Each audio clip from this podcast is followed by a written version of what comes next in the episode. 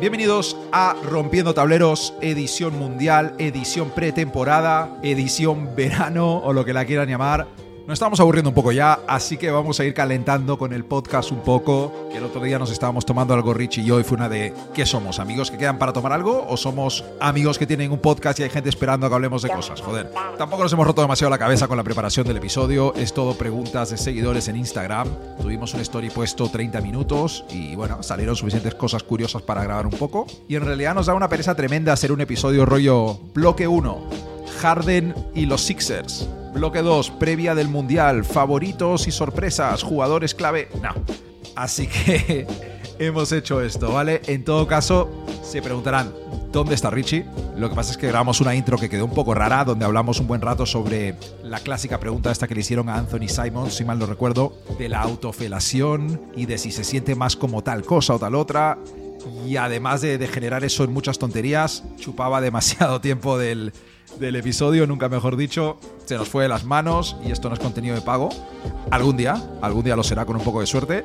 Pero venga, vamos a ponernos serios. Si esta es tu primera vez escuchando este podcast, bueno, que lo dudo porque siempre que retomamos están los mismos descerebrados de siempre, descerebrados con cariño, joder, a esos seguidores de siempre que están apoyando, gracias también.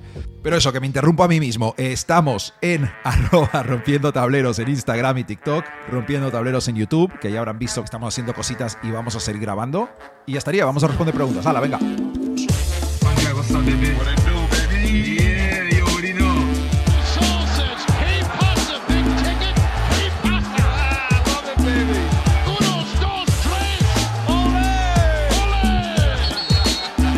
Alexi, change, change the space. Be happy. Enjoy. Ricardo, tenemos que empezar con la pregunta más importante de las que nos han hecho. Más importante que el Mundial de Baloncesto, más importante que James Harden, más importante que, casi cualquier cosa. Mucha gente nos ha hecho la misma pregunta. ¿Qué opináis sobre que Marcus Jordan y Larsa Pippen se vayan a casar? No sé si es oficial del todo, pero TMC ha dicho que pronto habrá fecha y sitio para la boda de Larsa Pippen y Marcus Jordan. Y tío, o sea, es posible que esto a lo mejor empezara como un plan de Larsa para picar a Scottie Pippen, follarse al hijo de Michael Jordan y ahora a lo mejor se han enamorado de verdad. ¿Es esto una serie de mierda de Netflix? ¿Qué está pasando, tío?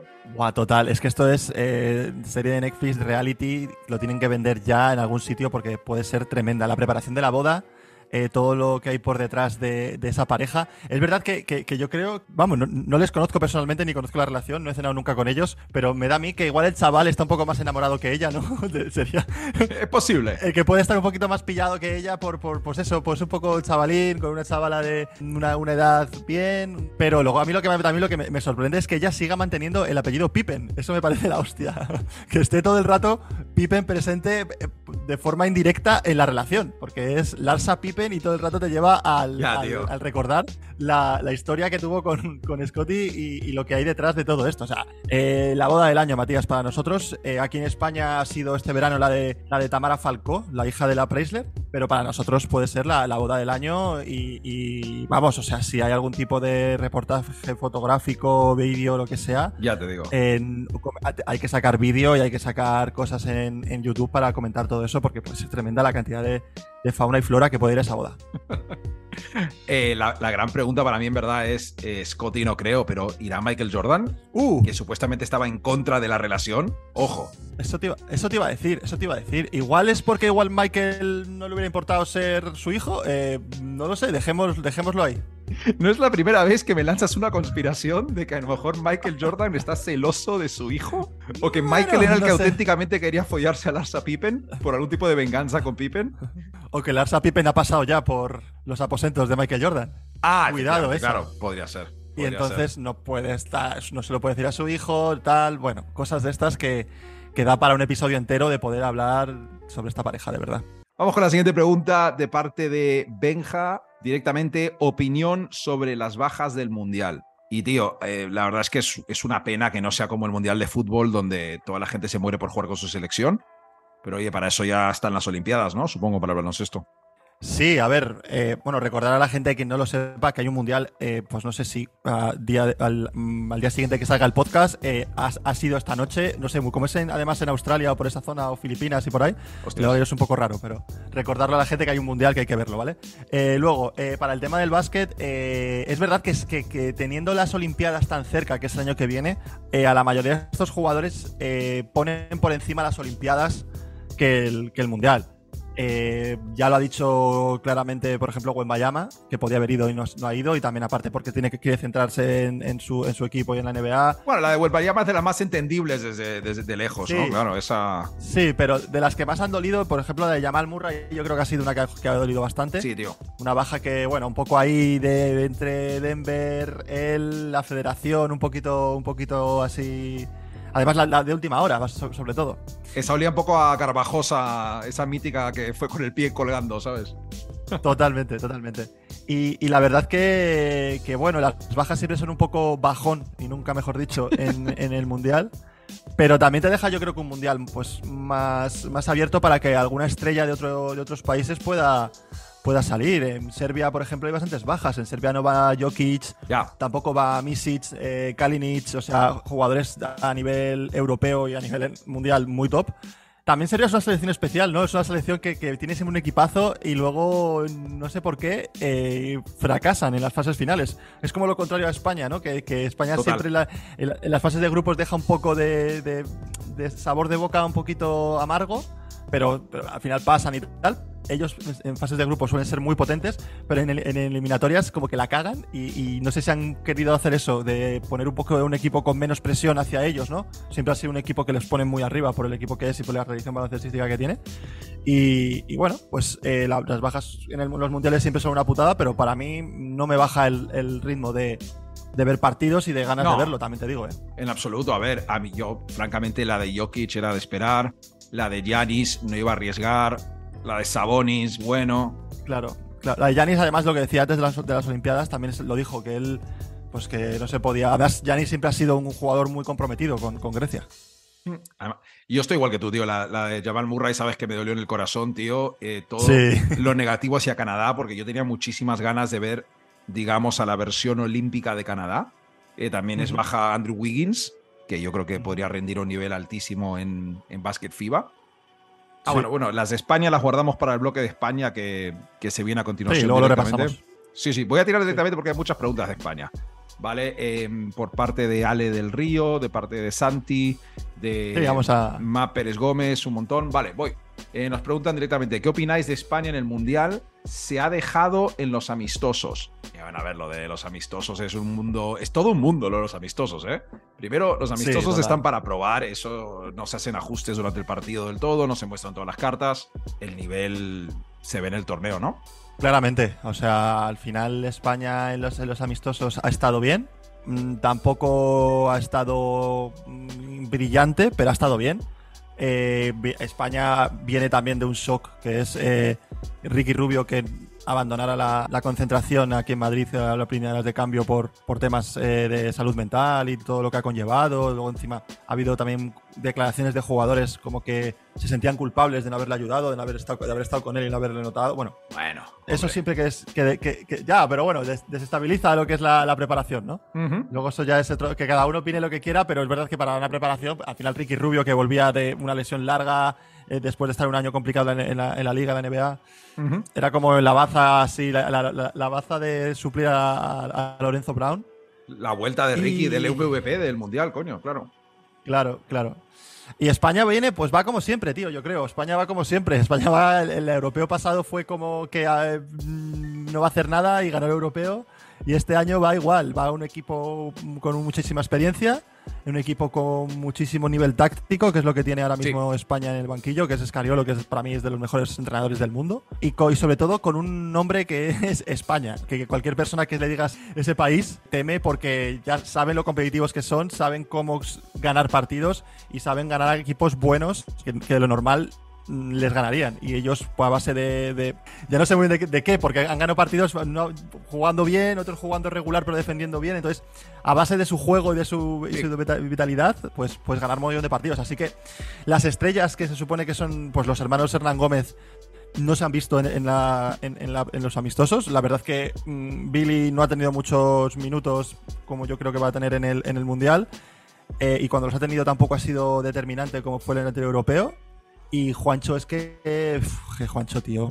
A mí que me expliquen cómo es la ficha del Panathinaikos. Y, tío, eh, de verdad, es, es que no ataca, no, no ataca, solo tira triples. O sea, la gente que se fije, o sea, ¿cómo puedes ganar 4 millones al año o 5 que te van a dar solamente tirando triples? Es que, es que no es capaz de penetrar. Le, le he visto muy flojo, de verdad. Le he visto un, un Juancho muy fallón. Sabes que en el Mundial va a coger alguna racha y... Ya, pero es que va a coger racha, pero es que lo que me da rabia es que con ese físico y con esa forma Ya. de con esa forma de jugar y con esa forma que podría dominar, no lo hace, no- es que no penetra, tío, no hace no es muy flojo en ese sentido y me da muchísima rabia y en los amistosos se ha visto. Y como no le sienten las canastas se va con 2 de 8 en triples y es, es que le necesitamos, le necesitamos en el mundial si queremos hacer algo, obviamente. A ver, eh, España, la verdad es que esta selección no tiene grandes individualidades, pero tienen un nivel competitivo altísimo. Tienen Brutal. un banquillo tremendo. No sé, del 1 al 12 es un equipo completísimo, joder. Y además eh, Sí. bien entrenados, que entienden bien lo que propone el entrenador. Así que en ese sentido, bueno, voy a enlazar con las siguientes preguntas, que es, ¿creéis que España puede competir en el Mundial? Joder.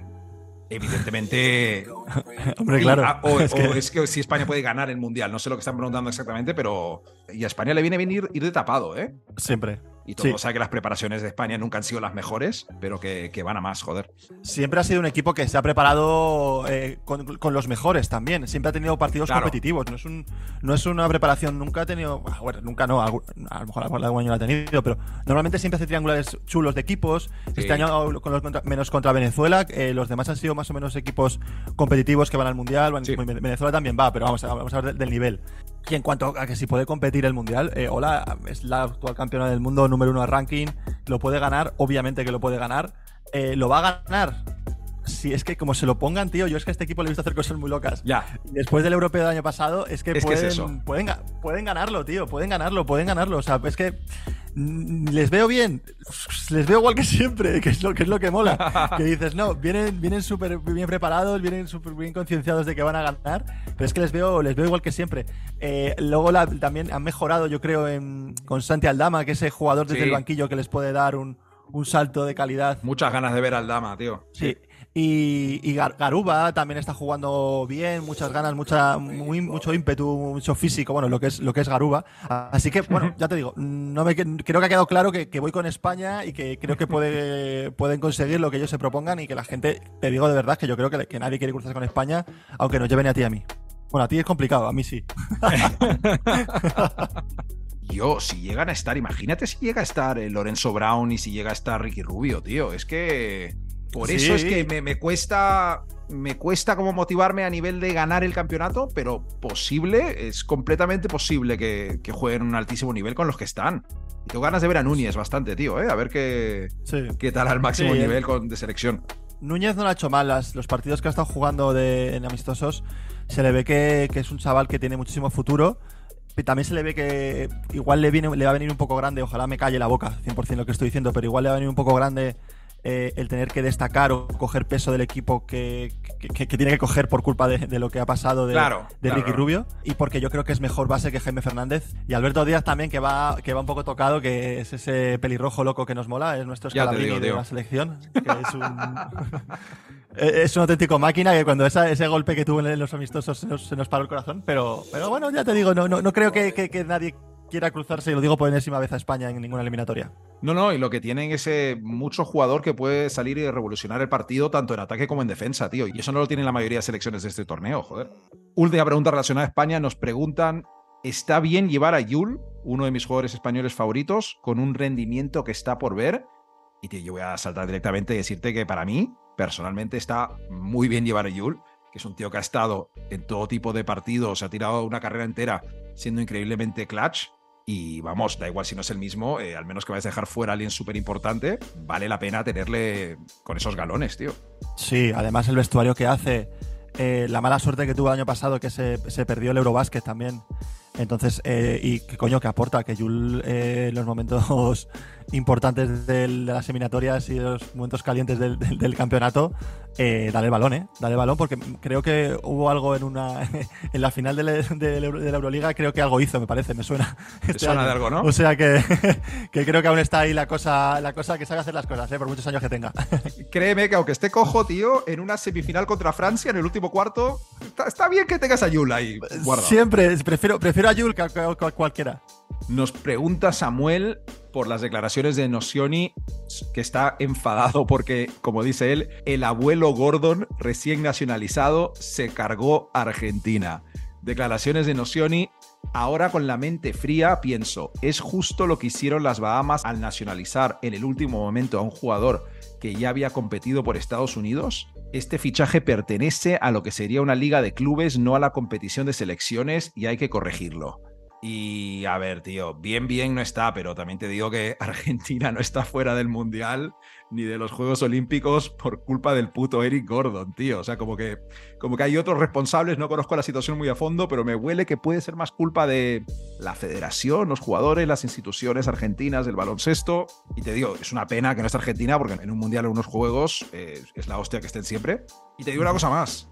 Ojo 2024, que hay ganas de ver a Aito con Gordon y Buddy Hill representando a las Bahamas, tío. Sería nuestro nuevo mejor equipo ahí en, en la- en las Olimpiadas. El, no nuevo. Canadá, chaval. Sí.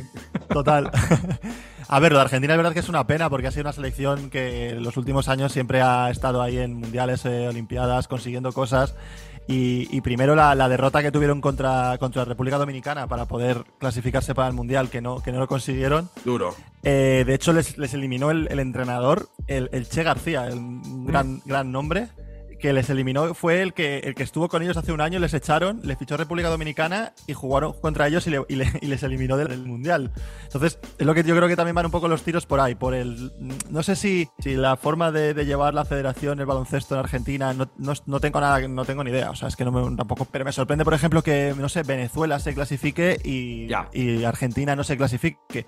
No sé, que, que- quiero decir, ahí es lo donde tienen que ver la- lo que está pasando. No es culpa de Gordon que se haya ido a, a Bahamas, sino que igual hay cositas ahí por detrás y con jugadores como Campazo, como Ya. eh, eh, de, jugadores muy buenos, tío. Hay mucho nivel, joder, no hay excusas, tío. Es que no hay excusas. No estamos, no estamos hablando. igual son todos, son todos muchos del mismo patrón, sí, pero, pero joder, hay equipos que, que, que darían un brazo por tener esos jugadores dentro de su, de su selección, ¿sabes? Así que ojalá, ojalá remonten y ojalá puedan volver al nivel que tenían para, porque siempre es un gusto verle la forma de jugar y lo, Sí, y lo loco que está la afición, que siempre mola. Total.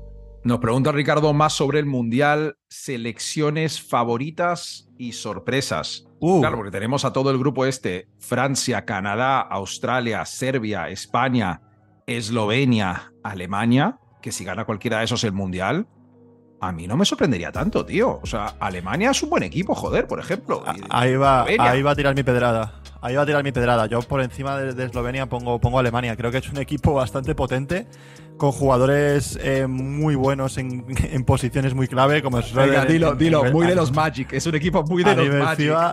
Y es un nivel muy. no, pero fuera de, de- de mi corazón y, y los hermanos Wagner, eh, es un equipo que está muy bien. ¿eh? Es, le, viste jugar contra, contra Estados Unidos y es que no te esperas que jueguen tan bien. Ya demostraron en el Mundial, en el Eurobasket, perdón, pasado, que, que no tienen muy claro cómo jugar y cómo hacer daño a los rivales. Y yo creo que Alemania esté en la final del, del, del- mundial sería un sorpresón y si lo ganan ya sería sería como un vamos la, la nueva España por así decirlo de, de- eh, ir de tapado y poder llegar a ganar el mundial no entonces creo que puede ser una, una- una- sorpresa a ver también cómo funciona eh, no hablaremos luego yo creo un poco de República Dominicana que también puede ser una sorpresa a nivel buena no, no, no tan, no tanta esfera de arriba pero creo que puede ser una sorpresa también buena dentro, de- dentro del mundial que Alemania ganase algo serio sin Novitsky sería la hostia. O sea, Ya. después de tanto luchar el tío durante años y años, me cago en la puta.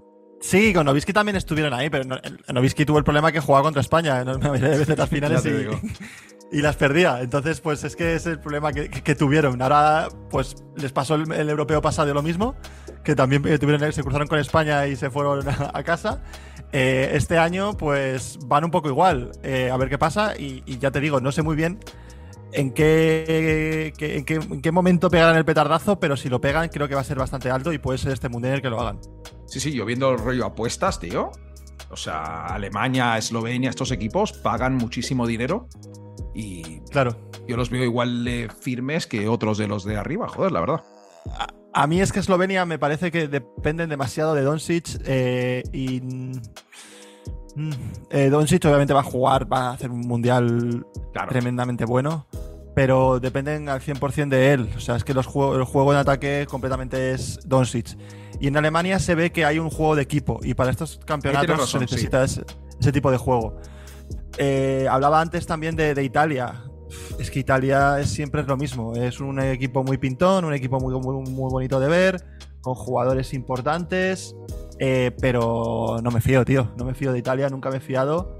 Y creo que, que- que tampoco. Sería una sorpresa por encima de Alemania, por ejemplo, que, que Italia pueda entrar dentro de la lucha por las medallas, que llegue a semifinales o cosas así. No tiene mala selección. Es una selección, eh, como te he dicho, bastante pintona con jugadores que de nivel, de nivel muy bueno y han sabido completar algún que otro campeonato dentro de lo que cabe bien, pero, pero les ha costado, les ha costado llegar a nivel europeo top siempre a esta, a esta selección. Veremos, veremos cómo, cómo nos sorprende el Mundial. Eh, Estados Unidos tampoco vamos a hablar mucho de que sea una sorpresa que gane con esta selección. La sorpresa sería que no ganara Bueno, o que no compitiera. Que no que- compitiera, no, sobre no, todo, que no compitiera, hombre, fin- claro. a la final, por lo menos. Sí, sí, sí, sí, pero lo de Estados Unidos, en verdad, es bastante interesante, tío. A mí me encanta ver esta selección de Estados Unidos. En verdad, es un sueño de selección para gente muy friki de la NBA ver este grupo. O sea, Sí. mola ver a Anthony Edwards de superestrella, mola ver a Branson de capitán, a Jaren Jackson Jr. de ancla defensiva, los momentazos de Halliburton, Reeves, tienes a Ingram en el, en el rol de Carmelo Anthony.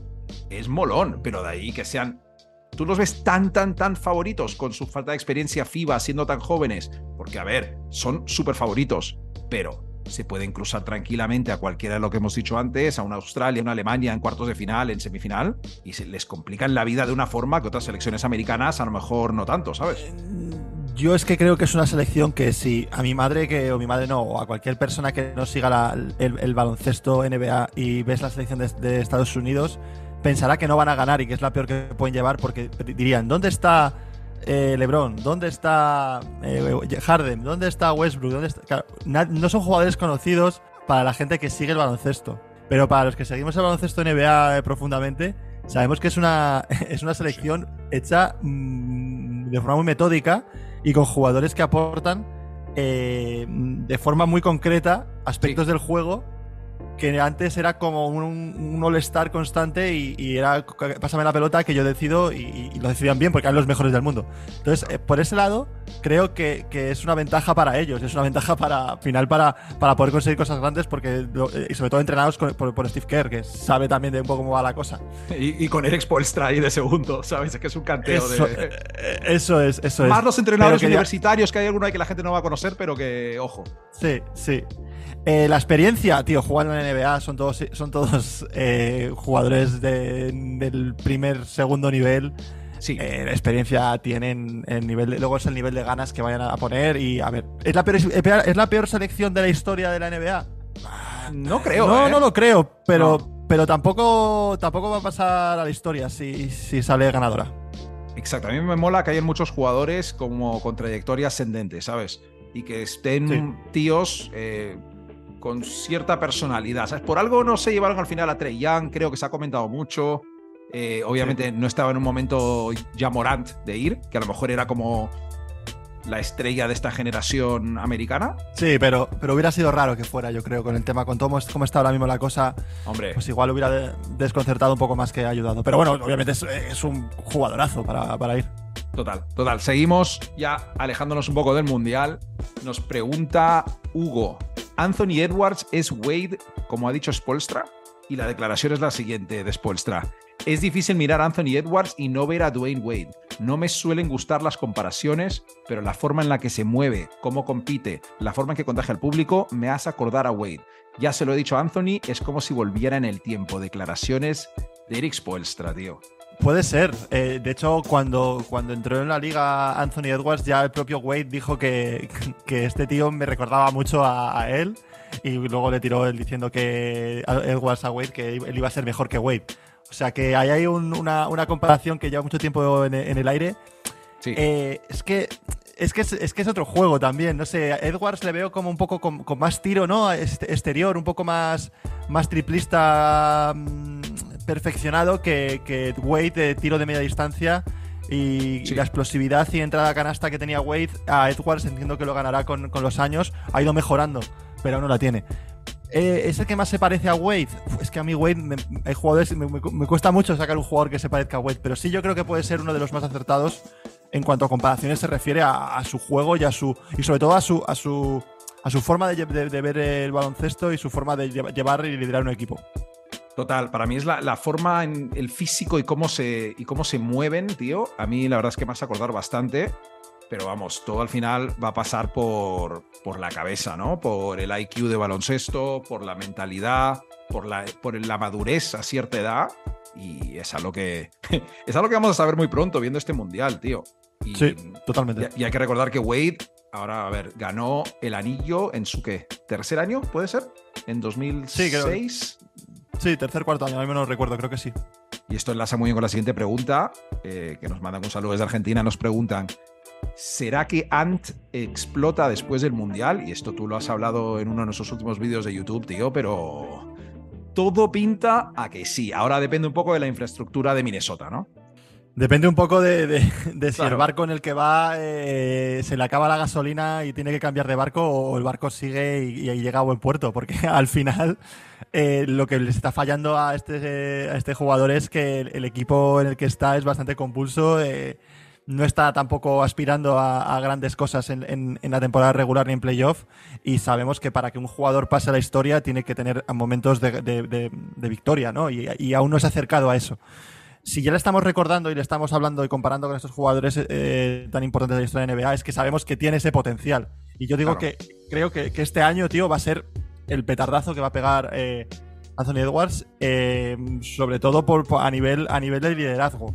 Creo que puede mandar a tomar por saco a, a Carl Anthony Towns y puede mandarle en un traspaso diciendo que no necesitamos, ya estoy yo, eh, está Gobert y a tomar por saco, ¿sabes? Entonces, eso Si yo Edwards sí. quiere, él puede largar a Cat. Eso lo tengo bastante claro, tío. Por eso, por eso te digo. Porque le van a dar picks, le van a dar jugadores por él 100%, así que no hay problema. Por eso, por eso te digo que creo que, que sí que puede ser el año que pueda pegar el, el subidón y, y estar ahí en un, en un primer equipo a lo mejor de la, de, de la, de la- de la temporada o no sé, o en un condito titular de- del All-Star. Total. Sigo con pregunta de Ale del Río. Jugadores con más probabilidades de llegar a las manos en esta temporada NBA. Eh, no sé yo, Richie, si quieres hacer lista de los candidatos, los sospechosos habituales. Eh, un Draymond. Uh, pregunta- un- un- no, ahora Dylan Brooks es un líder y un señor porque en los Rockets le han fichado por su madurez, ¿sabes? Sí, el otro día cuando jugó contra España me- me- me era sorprendente verle, verle más o menos calmado y algún que otro gestito después de un triple sí que hizo, pero, pero era, era sorprendente verle calmado. Eh, pues yo, me pillas también un poco así a quien puedo decir de, de jugador así más que Mira. la pueda liar, no sé. Jordan Poole, a lo mejor Jordan Poole fuera de. También es un jugador con carácter y que pueda soltar algún que otro tortazo por ahí.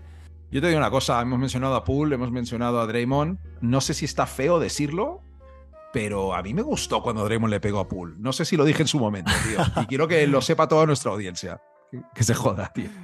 A, ver, pobre, pobre chaval. Yo, chavales, no os peguéis en los entrenamientos. No, muy mal, Pero muy si os- mal. Pero, Claro, pero si os pegáis y sacáis luego el, el partido que ha sacado Jordan Poole, tampoco viene mal de vez en cuando. O sea que. pero, si eres Draymond Green y Jordan Poole empieza a hablar de que ¿por qué te llamas Money Green si no tienes dinero? A mí me han renovado, a ti no. Hombre, hombre. ya, ya. Bueno, estas son noticias de hace un año, tampoco viene a cuento. Tienen que pegar dos personas, yo, por ejemplo, me quedé con ganas de ver una pelea entre Booker y Doncic, por decir algo, tío. Esa hubiera estado guapa, sí, porque ahí había, había tensión, ¿eh? Había tensión, se cortaba con un cuchillo esa tensión. Total. Pregunta sobre Wembanyama. Y bueno, no sé si es fracasó en el debut o si va a ser un fracaso en su debut. Pero creo que nunca hablamos de Wembanyama en la Summer League, tú y yo, ¿eh? La verdad es que no, yo creo que, no comentamos mucho aquí en el podcast sobre su debut. Bueno, eh, lo hará bien, lo hará bien. Creo que no está el tío un poco abducido aún por todos los medios y todo lo que le ha venido encima sobre, sobre su figura en Estados Unidos. Yo estoy un poco hasta los huevos de él también y no ha empezado a jugar Sí. porque parece parece Karim Abdul-Jabbar o, o Michael Jordan. Ya hablamos en noviembre, ¿sabes? De Wembanyama, es lo que quieres decir. en, ¿no? en algún, en algún momento, pero ya gente es como, hostia, el tío este, madre mía, el nuevo Lebron, tal. ¿Qué? Vamos, vamos a dejar al chaval que haga las cosas primero para ponerle las etiquetas, tío. O sea, vamos a primero probar el plato y luego opinar antes de poner la reseña en Google, ¿sabes? O sea, quiero decir, o sea, vamos a probar primero y luego ya decimos, bueno, pues sí, me ha gustado, no me ha gustado. Pero es que ya están, pues ya están diciendo que te está, que te está gustando. Entonces es, es, es curioso. Y, y, y- y lo normal es que, es que lo haga bien, pero bueno, debutó como debutó, que fue de culo. O sea que. Sí, el primer partido lamentable, el segundo espectacular, tío, el que hizo, sí. Sí. Lo que, sobre lo, que vamos, a- lo que va a pasar seguro es que nos vamos a divertir viéndole. O sea que eso va a, ser, va a ser tremendo. Vamos a poner el League Pass a las dos y media de la mañana cuando juegue San Antonio contra sabe Dios quién y vamos a, Sí. a echarnos unas risas desde luego. Sí, hay ganas. Y hay que darle tiempo a ese tipo de jugadores porque vienen de otro mundo totalmente, aunque tengan las cualidades para luego ser una estrella, ¿sabes? A ver cómo tiene la cabeza también, porque un chaval con 19 años, sabiendo que de hace 3 años iba a ser eh, número uno del draft, ya- desde el año pasado, hace año y medio, diciendo que iba a ser el mejor número uno casi de la historia junto a leyendas. Ya, Eh, es como- es- tienes que tener la cabeza muy bien amebrada para que no se te vaya la olla, ¿no? Y, total. Y bueno, no sé, no le conozco, pero. A ver, eh, espero que la tenga, ¿sabes? ¿Sabes lo que pasa, tío? A mí estos jugadores que dicen como es súper maduro, eh, es un tío muy europeo, eh, le interesa la cultura, tal. Eso a mí me, me toca los cojones, tío. O sea, me- me- cu- cuando me intentan vender que la gente es como muy tal, no sé si es como la maquinaria de publicidad o si el tío es un Maquinaria. de- aburrido, tío, no lo sé. Sí, aburrido. Eso es para tapar agujeros, seguro. Eso es para tapar agujeros que que otra cosa. Como Pau Gasol, sí, es que, claro, ha fichado por los Bulls porque ahí hay ópera, ¿sabes? Eh, Claro. A ver, pero ese caso sí que no lo creíamos. no, con Pau sí lo Pero, queremos, eh, sí. Con Pau sí. Con Wemby me lo tiene que demostrar. Hay que leer un poco su Twitter y Pau me lo demostró yendo su Twitter. Y, y con Wemby hay que, hay que ver que es de ese, palo. Hablando de Pau, que compartieron en, un, en nuestro grupo del equipo de baloncesto, no me acuerdo quién. Saludos a quien nos lo compartió. Esa foto de, de Pau Gasol delante de sus libros que estaban ordenados por color. No sé qué impresión te dejó. Borja fue Borja, ¿no? Saludos a Borja. Ah, sí, fue Borja.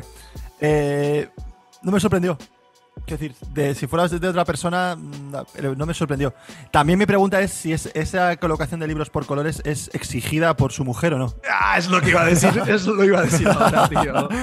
Tuvieron una discusión curiosa sobre eso. No lo sé. Es- No lo sé. O sea, eh, de ningún momento, o sea, yo no quiero decir que nada de, de- sobre las mujeres, sino demostrado por No, su no, reality. es- ahí- hemos visto el reality. O sea, En el reality se ve que, que en esa casa manda que manda y Pau obedece. Ya está. Y si Pau dice que los azules con los azules y los rojos los rojos, se pone así y ya está. Siguiente pregunta, nos pregunta Fer. ¿Estará Harden con los Sixers para empezar la temporada? Uf, aquí te lo dejo a ti. Te lo dejo Vale. para que expliques una- de forma rápida lo que ha pasado y tu opinión y luego doy la mía. Es que, tío, lo de Harden es una movida porque Harden tiene el mayor arsenal de la historia de la NBA a la hora de pedir traspasos, tío. Que si deja de echarle ganas cuando juega, que si se pone gordo, que si se deja ver de fiesta. Y ahora la nueva es insultar al general manager, tío. O sea, esto es espectacular. Pero pensándolo bien, tiene que haber algún tipo de acuerdo, ¿no? Por canales, digamos, no oficiales para renovarle por cierta cantidad o para hacer un sign and trade o alguna cosa que no sé qué parte de esto no se cumplió, pero la realidad es que él vale mucho más para los Sixers de lo que los Sixers pueden sacar por él en un traspaso. Y el general manager no lo va a mal vender, tío. Así que las cosas están complicadas. La verdad es que lo mejor que él puede hacer ahora mismo es volver a los Sixers, jugar bien y ver qué pasa en un futuro con un contrato con otro equipo, lo que sea, porque no sé, tío. Es un caso muy curioso, joder. Yo, yo creo que le, voy a hacer una, una recomendación a Harden y es eh, que, que se vea su Wikipedia y que vea con quién ha jugado y que vea lo que ha conseguido y que vea también su fecha de nacimiento. Importante, ver su fecha de nacimiento. Porque creo que aún vive creyendo que tiene 20 años, es Peter Pan, Peter Pan con barba o algo así, porque la verdad que no es consciente de que lo que está pidiendo no es lo que está dando. Ahora mismo eh, ese max que él pide, ese, ese engaño de, de, de Murray por, por, por culpa de que no le quiere renovar con el max, que se lo prometió, que es un mentiroso, que no va a volver a jugar, eh, creo que, que no es lo que más le conviene ni a él ni, a Filadelfia, pero al final que tiene ahora mismo las cosas bien atadas es Filadelfia.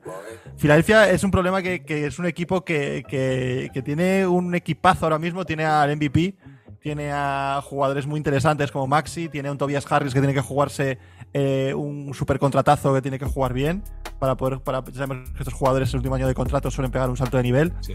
Eh, no sé, y no, y no funcionan las cosas, tío. Y creo que, que él tiene que hacer algo para poder conseguir ese anillo, porque si no, va a ser considerado un jugador bueno, pero un jugador sin anillo. Y eso sabes que a lo largo de la historia eh, pesa. O sea, pesa porque, porque es que es un jugador que, que no ha conseguido, además, rodeado de jugadores muy buenos. En la época de Houston, cuando le trajo a Howard, es que no se entendía con él. Cuando trajo a Chris Paul, es que, es que él se juega las últimas pelotas y yo me las tengo que jugar porque el, el equipo es mío. Cuando trajo a Westbrook, éticas de trabajo, que no me gustaba cómo juega, cómo entrena, como tal, siempre son pegas, tío. Luego en Brooklyn, lo que pasó con, con los tres, los tres fantásticos que, que hubo ahí, los tres mosqueteros, que sabemos todo cómo acabó. Y ahora viene a Filadelfia a contarnos la misma historia y a irse a China a decir que Morley es un, es un tío mentiroso, que no jugaré nunca más en esa institución en la que esté él. No me jodas, tío. O sea, relájate un poco y dedícate a jugar al baloncesto y a ganar títulos. Estaba pensando, es como el tío que sigue soltero a cierta edad y es como, a lo mejor el problema no es todas tus exnovias que están locas. A Total. lo mejor hay que pasar por el psicólogo, ¿sabes? No sé. Sí, sí. Igual míratelo, ¿sabes? Si, si, no- si, si todas te dejan por lo mismo, igual es cosa tuya, ¿sabes? No, pero en serio, o sea, es lo que dices. El problema de Harden es que negocia al tío como si fuera el jugador de antes, como si fuera el MVP. Y esos hamstrings tienen su- sus años. Total. Ese estilo de juego no ha acabado de, de llevar a alguien a unas finales de la NBA. Y lo decía creo Sí. que Reggie Miller el otro día. O sea, ¿alguna vez has visto a alguien que no quiera jugar con el MVP? Es rarísimo, tío. Es raro. ¿Quieres ganar o qué coño quieres hacer? ¿Sabes? Lo, lo que, lo que se está quedando claro como jugador es que también no lo hemos. Yo creo que no lo hemos visto muchas veces en juegos de este estilo. Es que le importa más el dinero que los anillos. Ahora mismo. O sea, jugadores así tan importantes en la historia de NBA, normalmente al final, han si no han conseguido anillos, eh, ha intentado buscarlos de la forma que sea. Sí. Pero este chaval está consegui- quiere conseguir dinero. Igual tanto strip club, tantas fiestas con botellas de champán de 5.000 dólares, pues igual la cuenta corriente no, no sigue el ritmo. Pero creo que ahora mismo a nivel deportivo ya más pasta es que tampoco te va a hacer... te va- va a ser- vas a ser el más rico del cementerio, ¿sabes? Me, me río porque me río porque me ha gustado ese, ese final para engancharlo en un clip cuando lo monte para, para redes. vale. Seguimos, pregunta, la voy a aprovecharla para hacernos publicidad. Nos pregunta Venga. Eve Morales, nos preguntaba por Instagram, ¿dónde veo el podcast completo? Pues verlo no, pero escucharlo en Spotify, en Google Podcast, en Apple Podcast, Evox y estamos sacando cosas por YouTube, que se pase la gente a echar un vistazo rompiendo tableros en YouTube. Nos pregunta nuestro amigo Perrekovic, hoy es el cumple de Kobe, así que una pregunta sobre su posición all time. ¿Dónde le tenéis en el ranking? Para mí, puede cerrar ese top 3 con Jordan y LeBron, digamos Kobe en el 3, pero em, yo soy de los que creen que Karim Abdul-Jabbar nunca se le tiene en cuenta para, para esa posición top 5, así que a lo mejor si te pones a pensar también en Magic y en Bird, yo soy de los que ponen a Tim Duncan un poquito más arriba que otra gente, tal vez a la altura... Ah, es complicado, tío. Eh, para mí Kobe es top 5, eh, lo, mi- lo mires por donde lo mires. Posiblemente top 3. En mi corazón top 1. O sea, siempre fue por la, por la época en que nacimos mi favorito. No fui tan ultra de LeBron ni tan ultra de Michael Jordan, pero de Kobe siempre, ¿sabes? Esto va un poco por, por- por épocas. Quienes son de los 80 no, no duda que Michael Jordan es el mejor. Quien ha seguido el baloncesto, ha nacido a finales de los, no- de los 80, sabe que Kobe es mejor que LeBron 100%. Obvio. Y quien ha nacido claro. en los 2000 Aunque no sea verdad, pero LeBron eh, lo es- lo sabes. Claro, Sí. da igual, no, no hace falta debatirlo. Y aunque ha nacido en, en los 2000 y tal, lo normal es que LeBron sea mejor que Kobe y que Michael Jordan. Eh, yo como soy bastante... Me muevo un poco por todo, lo- por todo lo, que, lo que escucha la gente y lo que debate la gente. eh, yo pondría primero a Michael Jordan, seguro, 100%. Eh, segundo, yo tiraría por Karim, tío. Es que yo creo que Karim, es que además, eh, Karim, Magic, eh, todo ese tipo de jugadores eh, a nivel de mejores jugadores de la historia de la NBA, ya no les meto. Es que la, serie de, HBO es buenísima, porque te ponen un contexto de, de baloncesto de que lo crearon ellos gracias a su juego y a, su- a ser tan determinantes. El baloncesto moderno, ¿no? Sí. Como que. Eso sí. es. Lo que, estamos, lo, lo que estamos viviendo ahora mismo de este baloncesto que, que nos gusta tanto y que está tan chulo, ya que todo el mundo eh, y que el mundo entero se ha enganchado, son los precursores. Ellos los que lo hicieron y los que hicieron cambiar eso. Entonces, yo Karim le pondría a lo mejor por encima de LeBron a lo mejor por eso, ¿vale? Y luego, eh, LeBron Kobe. LeBron Kobe, yo creo que puede ser. LeBron Kobe. LeBron es un, eh, un jugador que, que es verdad que el físico ha sido muy importante en su, en su juego. Es un jugador que físicamente es mejor que, que Kobe Bryant. No, no- no hace falta verle más, más jugar en la pista. Pero también es un jugador mucho más completo. Kobe era lo que era, era un anotador compulsivo, muy estético, era, era guapo tirando. Era un jugador guapo tirando. O sea, era una cosa preciosa tirar, verle tirar. Pero LeBron es un tío que aparte de, de tener la anotación de Kobe, ha hecho un montonazo de rebotes, muchos más asistencias. Eh, luego también tiene menos anillos, porque Kobe consiguió cinco anillos, eh, el- otro tiene menos. Sí. Eh, entonces, esas, esas, esas diferencias que puede haber, yo pondría por encima a LeBron, sobre todo también porque ha también ha conseguido seguir más en la liga y ver cómo Sí. con 37, 38, 39 años mantener un nivel excelente. Es que parece que la gente le quiere restar mérito a LeBron a veces por jugar tantos años, tío. Es como que, Claro. o sea, ¿de qué me estás hablando? Po- O sea, que decir que si le- es que le gusta, es que le encanta jugar al baloncesto. Sí. Se lo pasa bien, ya no, es, ya no es el dinero, es que se lo pasa bien. Él, él- él lo hace porque le encanta. ¿Y Faltaría cómo te puedes criticar a un jugador que hace ese tipo de cosas? Claro. En todo caso, es muy difícil, tío. La lista de top 10 histórico, lo que sea, de quién es mejor, eh, eh, para mí siempre ha sido un poco una gilipollez, porque quién es mejor y quién ha impactado más al baloncesto. Es, es, es como que ahí ya estás. Mm, Los Claro. anillos y el impacto sobre el juego, o sea, la forma en que es que si Bird, no te- eh, Magic cambiaron el juego, LeBron cambió el juego, eh, Curry cambió Claro. el juego. Es que, o sea, tío, eh, es muy Claro, difícil. Bill Russell tiene 11, Bill Russell tiene 11 anillos. Según eso tiene que ser el mejor de la Ah, historia, pero ¿no? Bill Russell, claro, es Pero, que Bill Russell claro. jugaba contra fontaneros, dicen, ¿no? Ya sabes, o sea. Contra fontaneros de, de 1,80 y él medía 2 2,5. Quiero decir, al final también se nota sin quitarle ningún mérito, pero, pero No, hombre, es complicado. Yo creo que estas, li- estas listas estas listas son bastante personales, más que Sí, nadie va a sacar una, un- una cosa concreta, numérica, para poder sacarla y que todo el mundo esté de acuerdo. total. Vamos a meternos un poquito de caña, que se nos va largo como siempre todas las cosas de preguntas. Nos pregunta Alex Antetokounmpo, ¿vendrán a México para ver jugar a los Magic? Ricardo, te, te recuerdo que tu equipo juega en Ciudad de México contra los Atlanta Hawks. Ojo. Hay que ir, Alex, hay que ir, hay que planear, planificar. de- mándale un DM a Mati para que ponemos en tu casa o lo que sea. Tenemos que planificar ir para allá, tío. Sí, 100%. A ver, es más factible cuando la NBA va a Londres o a Berlín, es más factible. Eh, lo que está claro es que si alguna vez se pasan por aquí, el próximo evento NBA que haya por aquí, vamos a pedir acreditación y fijo vamos, tío. Venga. Y gratis. Putz, Venga. puta madre, por supuesto. Nos pregunta Santi, los mejores jugadores latinoamericanos. Eh, no tengo ni puta idea, porque no se me ocurre por dónde empezar a hacer el ranking, más allá de que Ginobili está por encima de todos de, de lejos. Pero estoy bastante comprometido Sí. en este mundial de ver a México. Estoy bastante comprometido con ver a Venezuela, a República Dominicana, a Puerto Rico, porque estoy desconectado un poco con, con algunos equipos y en verdad tengo bastante curiosidad, tío. A lo mejor me pido el, el mundial, el pase ese del mundial El por 15 Mundial pavos. Sí, fíjate lo que te digo. Ahí, ya está. Ya tenemos una edad, Matías, como para no tirar de stream y poder pagarnos, aunque sean 10 pavos, para veros el mundial, hombre. Claro que sí. Además, claro, mi novia está fuera hasta el 2 de septiembre, así que se va a ver. Uh, Se va a ver un Lituania-Venezuela, se va a ver. ¿sabes? bastante baloncesto, sí, señor.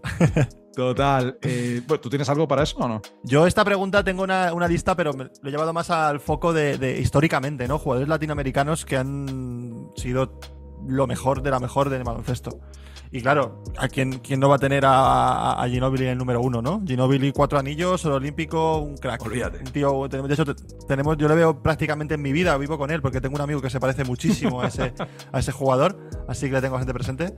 Eh, luego he puesto a Escola, porque también creo que a nivel FIBA y a nivel NBA hizo una buena carrera, también campeón Sí. olímpico.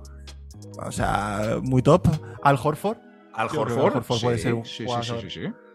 Eh, ahí está el debate que yo te quiero preguntar si República Dominicana es Latinoamérica. Yo- Sí, ¿no? Es que, claro, Caribe es su propia cosa, pero si dices Sudamérica, no es Claro. Sudamérica, pero si es Latinoamérica, eso es Ah, bueno, Centroamérica. Centroamérica, Caribe y Vale, vale, vale. lo vale. que no es es España, claro. No.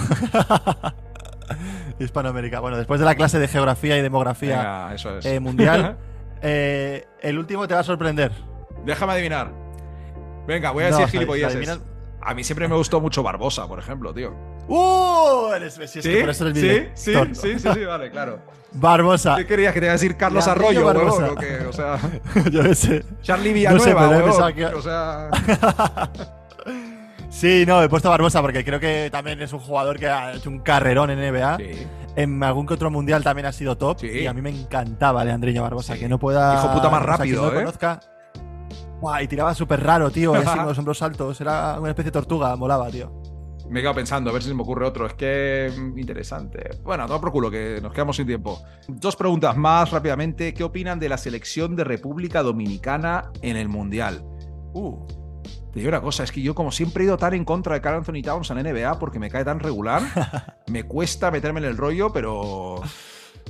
Richie, ¿tú qué has visto?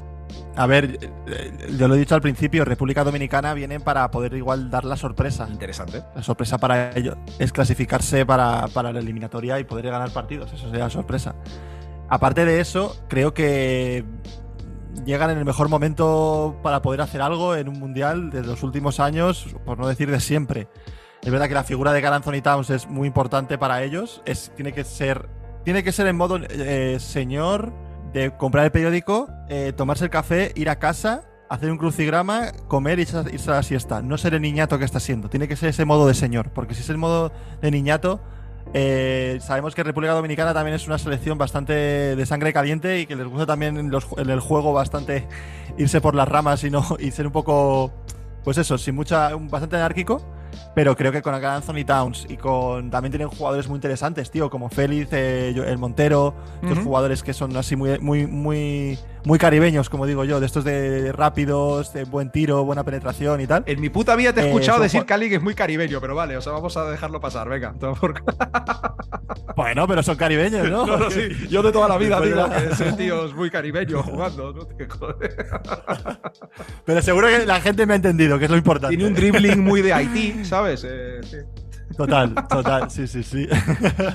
Eh, no, y, y sobre todo también, eh, y lo- y ya acabo, y lo más importante creo que es también el entrenador, tío. Hablando de, de Che García, que es un sí, entrenador doy. con mucha, mucha experiencia en, a, nivel, a nivel campeonatos y, joder, que vamos a ver qué pasa. Yo también tengo, tengo ganas de verla, ¿eh? Tengo ganas de ver a la República Dominicana. Última pregunta para ir cerrando el podcast y con esta ya lo dejamos. Recuerdo a la gente que estamos en arroba rompiendo tableros en todas las plataformas, estamos en rompiendo tableros en YouTube, que estén atentos, que vamos a estar sacando vídeos todas las semanas en YouTube, que vayan a suscribirse. Última pregunta de nuestro amigo Ibi de Vendetta. Una frase para decir al final de un partido apretado y con tu amante. Uh, joder. Eh, lo importante es meterla como sea. Hostias, ¿Qué te, ¿Cómo te quedas? nivel, ¿eh? Yo te iba a decir, ¿Te gusta, eh? yo te iba a decir la mía era tiempo muerto. y me va a dar algo. También es muy válida. Pero me ha gustado la tuya, Tiempo tío. de, hidrata- Tiempo de hidratación también puede ser, ¿no? Tiempo de hidratación. en todo caso, un saludo para nuestro amigo Ibi. Un Eh, un abrazo para toda la gente que ha llegado hasta el final del podcast. Eh, nos alegra volver a estar grabando. Espero que les mole Sí. volver a escucharnos después de unas semanas de vacaciones, se puede decir. Y nada, Ricardo, eh, un consejo veraniego para la gente, tal vez, como en los buenos tiempos. A ver, ya les dije que tenían que darse crema en todos los sitios importantes del cuerpo y aparte de ello, pues no, pues que, que- que aprovechen el sol y que aprovechen el sol que es muy importante y sobre todo, como me ha dicho Iván, si tenéis amantes, pues a aprovecharlas también porque se acaba, se acaba, se acaba el rollo ya. Pues nada, eh, crema solar y a follar. eh, declaraciones de Ricardo García. Venga, hasta la próxima, tío. Un abrazo chicos, hasta luego Mati.